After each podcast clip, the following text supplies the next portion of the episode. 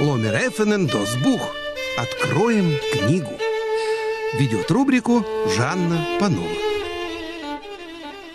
В первых программах этого года наших слушателей мы знакомили со сборником стихов на идише «Маска на маске». Это изданная в Биробиджане книга.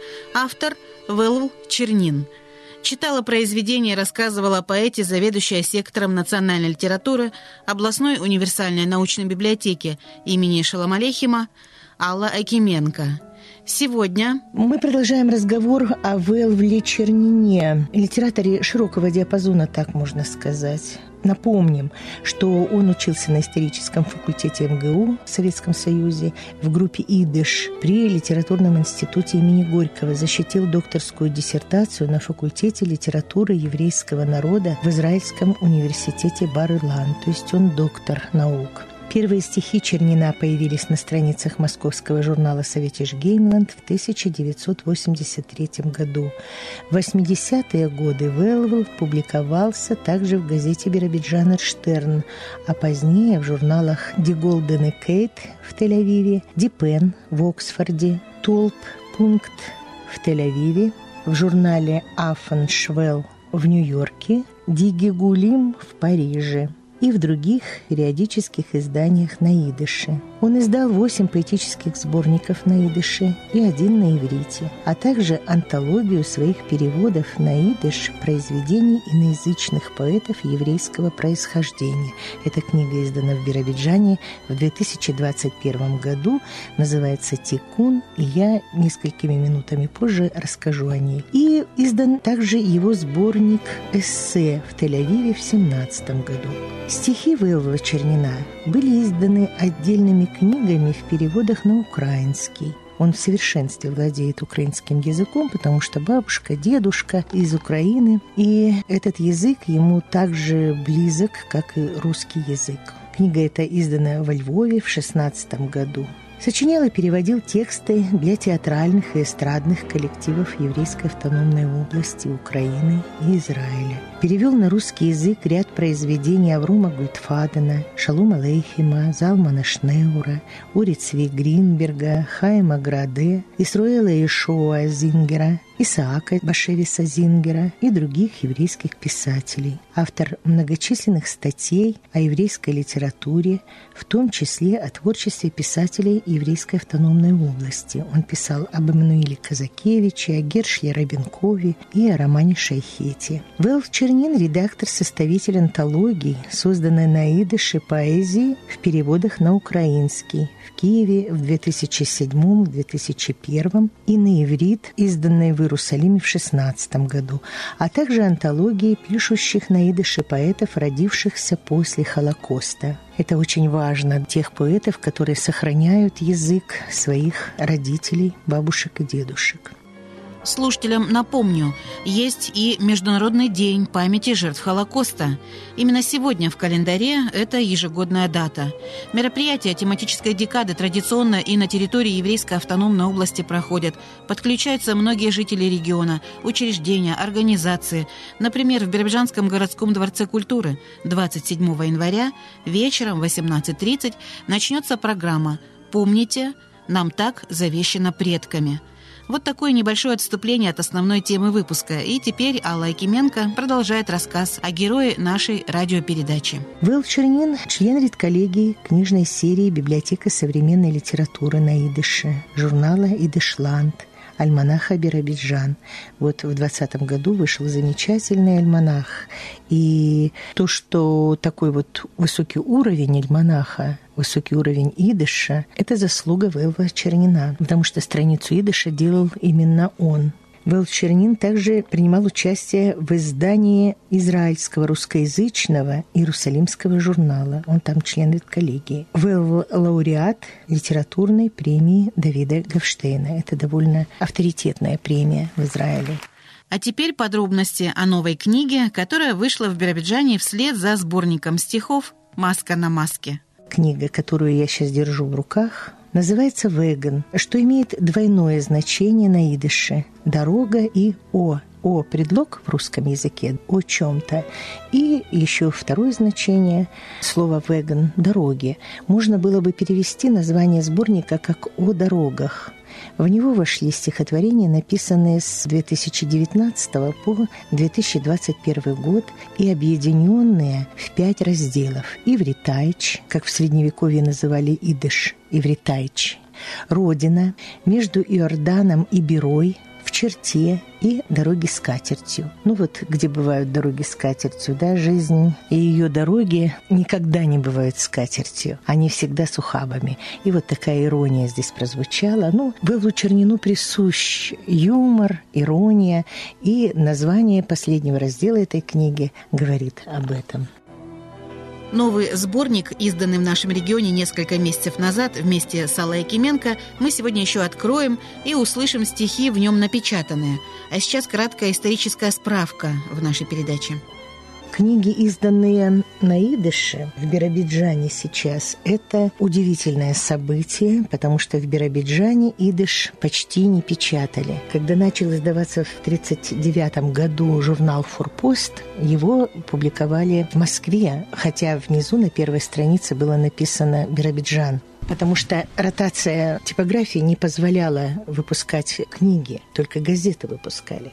Ну и сейчас, в эти годы наши современные книги на идыш тоже не выходят. И вот две первые книги открывают эту эпоху, так сказать, выпуска книг на идыше. За образец взяли классические книги на идыш из прошлого, которые были выпущены в других издательствах, московских и так далее. Вступительная статья написана Гелелем Казовским «Поэзия как самопознание». И в своей статье Гелель Казовский пишет, что Вэлф Чернин – наследник и страж традиций больших еврейских поэтов прошлого столетия. В его строках расцветают чудесные стихи Лейба Найдуса, Урицы Гринберга, Мойши Лейб Гальперн, Мани Лейб, Переца Маркиша, Янкова Гольдштейна. Это не значит, что Вэлф Чернин – подражатель или стилизатор. Он страж, начитанный человек. Конечно, как любой начитанный человек, он впитал в себя их образцы, так сказать, все лучшее из их поэзии, оно в нем живет, оно в нем растворилось. И иногда говорят там о вторичности поэзии. Ну, первые слова сказали Адам и Ева, а потом уже все, что сказано за ними, все вторично. Поэтому очень хорошо, когда лучшее воспринимают и растворяют в себе литераторы последующих поколений. И Гелель Казовский говорит, что начитанный человек идышской поэзии узнает символы, зашифрованные в этих стихах, и некоторые сюжеты сюжеты. Он не просто страшный наследник. Вэлф Чернин добавляет свой собственный голос, добавляет и расширяет рамки этого наследия. Его стихи свидетельствуют о том, что традиция, которую он унаследовал, не умерла, а продолжает жить и развиваться. Вэлф Чернин – самый плодовитый литератор – есть сейчас около десятка имен, которые активно пишут на идыше, но вот такое участие мы видим даже по его участию в биробиджанской жизни. Вилф Чернин принимает в развитии идыша в Биробиджане. Этого не делает ни один из этих людей. Хотя на страницах Биробиджана Штерн публикуются их произведения, и это уже хорошо. У Вэлва Чернина в его произведениях отражена объективная реальность – отражено движение. Мир приравнивается к тексту, а текст преображается в материю. Так говорит Гелель Казовский в своей вступительной статье. Текст постоянно находится в движении, ощущается незаконченность мироустройства. Поэтический текст Велва Чернина выполняет еще одну важную функцию – экзистенциального зеркала, в котором отражается человек – Экзистенциализм – это идея продолжения человеком собственной сущности и большой акцент на глубину эмоциональной природы делается в этом философском учении. И вот это зеркало, в котором отражается человек, это поэзия Велва Чернина. Таким образом, поэзия становится инструментом самопознания. Не случайно название вступительной статьи «Поэзия как самопознание». Велф Чернин исследует себя в разных аспектах его бытия, и это отличает его от предшественников. Национальная патетика у Велва Чернина берет корни у Гринберга. Но у Чернина она имеет другое значение. Там, где Гринберг бескомпромиссен, Чернин многозначен и допускает самомнение или иное мнение. Велф Чернин обращается к читателю от первого лица, открывая для читателя вход в собственный мир. Он не дает ответа на все вопросы, но наоборот ставит их перед читателем, и читатель сам должен найти ответ. И вот в этом, пожалуй, одна из задач настоящей поэзии.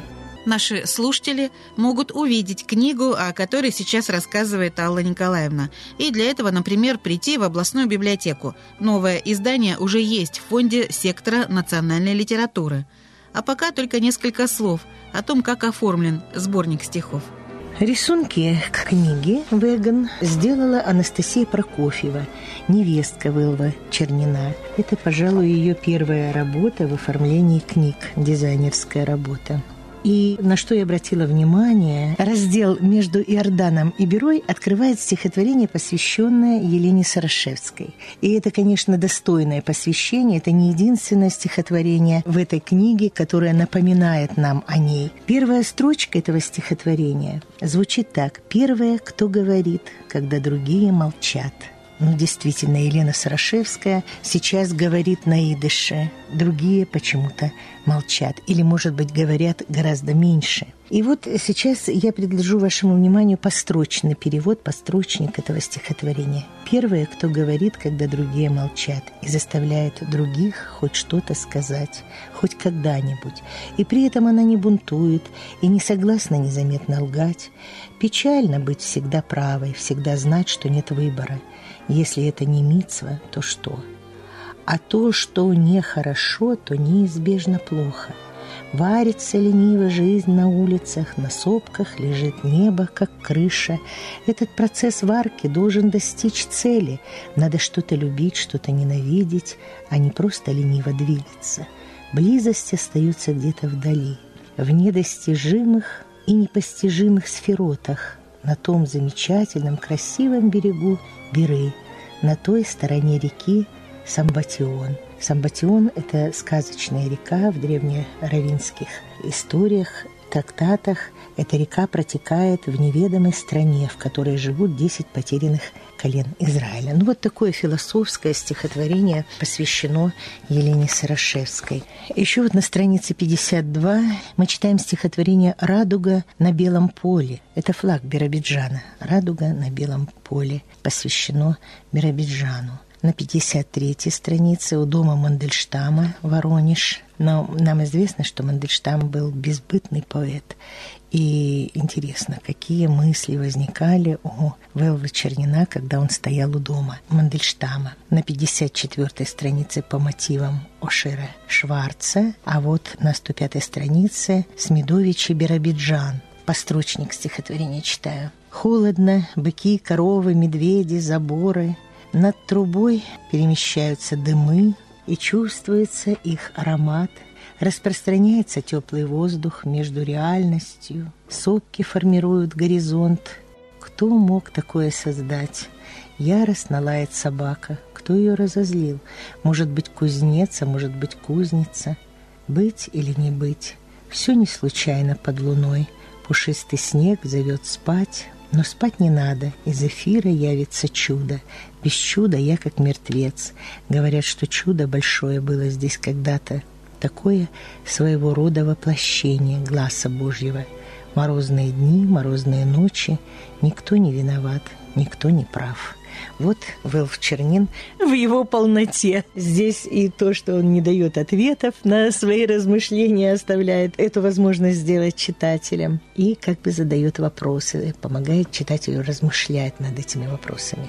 И вот Гелель Казурский пишет, что Чернин готов весело бросаться на самые вершины бытия.